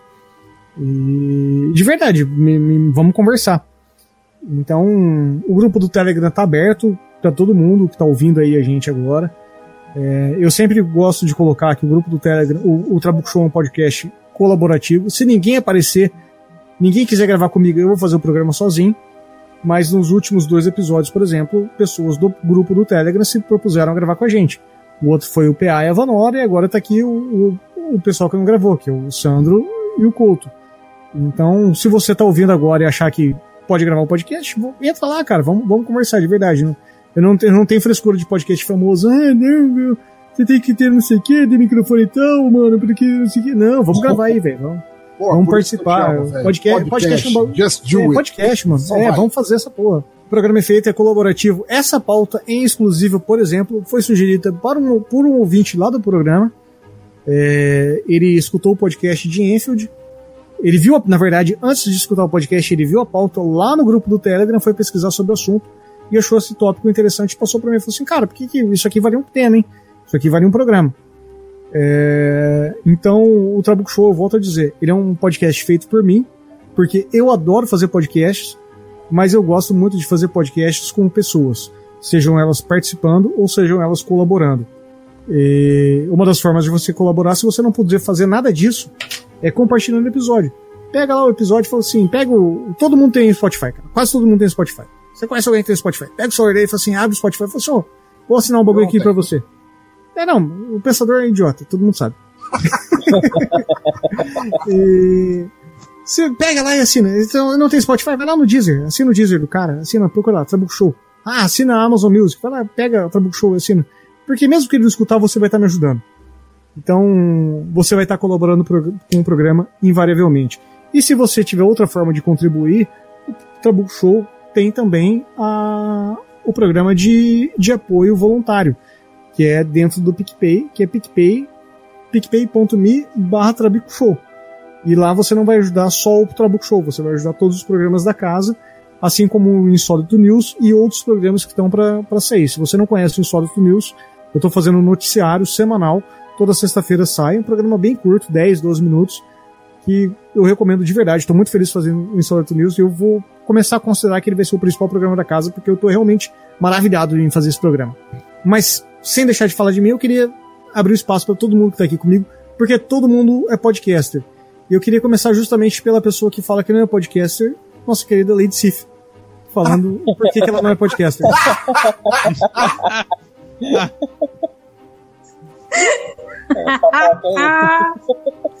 eu, eu, eu não sou podcaster, eu ando com podcasters, eu tenho um podcast, mas eu não Nada, sou. nada, mano. Ele tá confinado faz 12 anos já. Eu escrevo, gravo e lanço um podcast, mas eu não sou podcaster.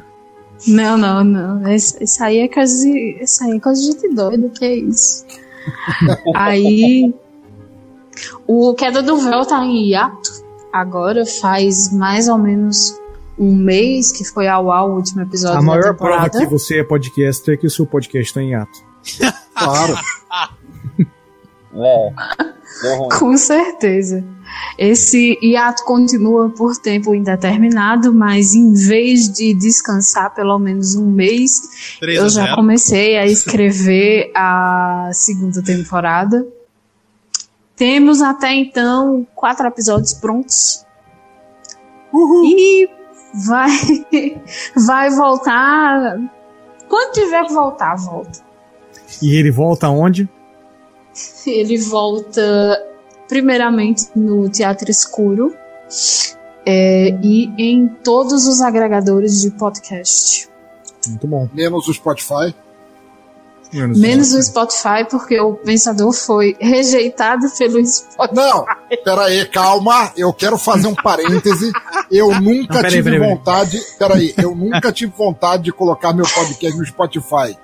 Foi por causa da CIF e, e da Condessa Vanora que, que, que me tostaram a paciência para colocar o podcast lá, que eu voluntariamente, sob pressão, coloquei meu feed sob análise e eu fui rejeitado. E eu, cara, eu estourei champanhe Caramba. nesse dia. Cara, não era para ser.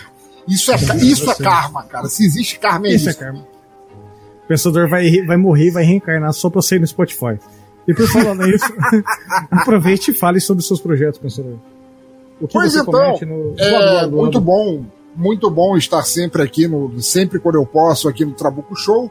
É, eu cometo o Teatro Escuro do Pensador Louco com podcasts que não estão no Spotify falando sobre músicas que talvez você nunca tenha ouvido, sobre filmes que você talvez nunca tenha assistido, sobre é, audiodramas de autores e autoras em ascensão, sobre o maravilhoso, bombástico Queda do Véu da Lady Sif e apreciem sem moderação em quaisquer agregadores, menos o Spotify.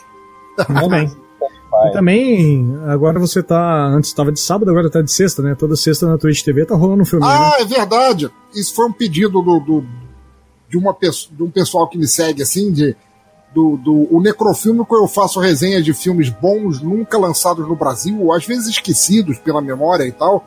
E o pessoal tava me pedindo uns filmes que não passariam no crivo, então. É, toda Sexta-feira sexta-noite. retrasada você fez um puta filmaço, cara. Pelo amor de Deus. Eu É até uma paguei forma- pro senhor, porque eu falei, não, eu É tenho uma forma de ver as coisas. Muito bom. Mas lá no Twitch TV barra Pensador Louco, é, vocês podem é, assistir lá e comentar comigo. Tem uma sessão de cinema toda sexta-feira à noite, vendo filmes que não passariam no crivo do, do, Não, do não, necrofilme peraí, com. Ele fez, ele fez um filme do Charlie Bronson e eu, como um trabuco, reconheço um cara que sabe pegar bem num trabuco. Então. não, não é qualquer Muito um. bom. então, muito bom. Já É, que você eu- datou, eu já que você falar- datou esse episódio, no próximo teremos aqui um, um filme que também fez a gargalhada de muita gente nos anos 80 no Brasil e que também está infelizmente esquecido aí e é igualmente podre. Aguardem. O Pensador Aguardem. foi rejeitado no Spotify e eu fui rejeitado no Necrofilme, que eu tive que passar na sessão de sexta. Não pude ganhar um podcast. É, Muito bom. realmente. Muito bom. Então, aproveita e fala aí já. O, o Couto, pra quem não sabe, o Couto é prolixo, né? Ele solta um podcast a cada três dias. Ele é um ponto, um ponto fora da curva da polosfera. Então, por gentileza, O nome disso é cocaína. cocaína. né? Que combate o Covid, né? A gente sabe. Se é de Covid, É. se é de cocaína, combate. Ah, o CoutoCast, que como é freelancer, tem muito tempo livre, tá lá sempre em eduardocoutorj.wordpress.com, sempre que o tempo livre permite. E também nas redes sociais no arroba CoutoCast. Muito bem. Sandrão, a voz é sua, o espaço é seu.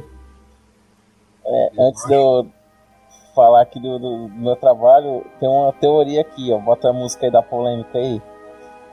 Cheio de Uhum. música de polêmica. em vida passada, o pensador foi proprietário aí de, de alguma grande plataforma de streaming musical. Oh, yes. Bom, o aí pensador é aquele maluco do Metallica que morreu, sabe? Que fudeu. o- O cara do Napster. É, fudeu o Napster. E aí agora ele tá. tão, tão se vingando dele, ó. É, justo. Hashtag pensador do Metallica. Mas eu. Cara, eu tô ofendendo muita gente hoje. Isso vindo do cara que falou vamos conter os palavrões, não queremos Isso, xingamentos ao, ao excrementíssimo e tal. É, não, faz todo sentido. É, o, o Debatec, na verdade, é o blog onde eu escrevo, ou escrevia, ou sei lá quando é que eu vou resolver escrever de novo, sobre tecnologia de um modo geral. Às vezes eu acho uma coisa lá meio, meio doida assim, aí eu faço um texto sobre aquilo. Uma, uma análise de um texto para fazer outro texto em cima e tal. Pô, gravamos Mas um podcast sobre isso hoje. né? Porque tem gente que só, só faz. Tem grandes portais aí que só traduzem a página oficial do produto e diz que tem Sim. uma matéria exclusiva, né? Então. E ganhou muito dinheiro, né? Não- Eu sei muito bem disso. né? No Eu meu, no ramo de trabalho, é, isso é o, o diário. É, eu sou feliz sendo pobre. Se for pra fazer isso aí. O... É muito triste pesquisar notícia de tecnologia e você ter que ir na página 2 do Google, assim, sabe? Não, é foda. Pra saber a notícia de verdade mesmo, a informação de fato. Teve um, não, teve uma matéria que eu vi sobre um produto do. Já que você falou em Google aí, quando eles lançaram o fone, o fone tradutor, Uhum. que é, que é uma das mais lidas até hoje, eu fiz em 2017. O, o site que eu peguei, eu achei o texto bem, bem assim, meio assim, meio xoxo, e lá embaixo tinha referência da página do blog do Google. Do, do Google. Cara, os caras só fizeram lá um. jogaram o texto lá no Google Tradutor e, e postaram, cara. E é um grande Mas a vida é essa, mano. tecnologia. O, o bom da internet é você saber pagar o seu. Ponto final. Aí eu pensando assim, caramba. É, tá bom. né? E aí o meu podcast, na verdade, é o Debacast. Bem. Que é o. E o nome de, você fala assim, ah, eu confundo o debate tech, mas é justamente a ideia era ser o debate tecnológico. Aí contrai o nome, é Debatec. Não, mas é, eu confundo, eu- não é que eu confundo, eu sei, eu sei o nome, mas eu sou tonto. E aí É Debatec, dislexia, dislexia dislexia. que chama. o nome disso é dislexia. Sim. E aí o Debacast é o que? É um podcast que é pra falar sobre coisas da internet. Não, eu gravei com, com o maluco do Paquitos de meia idade, daí eu falei assim, "Ó, e aí, falei do seu projeto lá, o Paquitos de garagem, sabe? Então hoje Garagem. eu tenho, um problema, eu tenho problemas sérios com isso. Então, galera, Cara, é foda lá. também porque tem muito podcast que, que, que os nomes se, se misturam assim, não há, não há qualquer qualquer tendência em contrário. Porra, eu já misturei sim. alguma coisa cast com apenas um cast, com em algum Ah, lugar sim. cast. Com qual... Caralho! Ou sei lá o Na que. Não, eu, verdade, sou, eu sou pior, que eu esqueço o nome da pessoa com quem eu tô gravando. Ah, mas eu Ah, faço no, isso. no fim de contas, se a gente chegar, se a gente chegar num, num consenso, podcast é tudo se parece, cara. É tudo... É. Podcast Eu são até hoje o Perna, a galera lá do, do Na Porteira Cast, por ter dado ouvintes pro NPcast. Olha E tem muita gente que tá escutando o Trabuco Show hoje por causa, do- por causa deles, do Na Porteira Cast. O, Então, é, pois é, o Debacast é pra falar sobre coisas da internet, e aí saiu um filho aí dentro da pandemia que foi o Debacast Personalidades, que fala sobre inventores e invenções. e Que muito a, show, muito show a mesmo. abertura é narrada pelo Pensador e o Couto já participou lá de um episódio que hoje é o terceiro mais ouvido. Olha aí, mano. Olha aí. Temos uma celebridade no programa hoje. Uma personalidade. Personalidade. E aí, jovens. Obrigado pelo, pela disposição por estarem aqui de verdade. É, o Trabuco Show não existiria se não fosse vocês. Isso não é demagogia, isso é uma verdade de verdade mesmo, do, de fundo do coração. Existiria Então- assim, porque é kármico isso. É karma. Eu, o meu karma é fazer podcast. eu, eu tô reencarnando pra fazer podcast. Que, que vida de merda. Obrigado a todos que estão ouvindo e deem seu tchau aí. Nos vemos na próxima tchau? vida. Ninguém vai falar tchau? Eu fiquei esperando o primeiro. Não, fala tchau todo mundo aí. Tchau, tchau, tchau, tchau. Tchau. Tchau, tchau. Tchau, tchau. Ah. Tchau,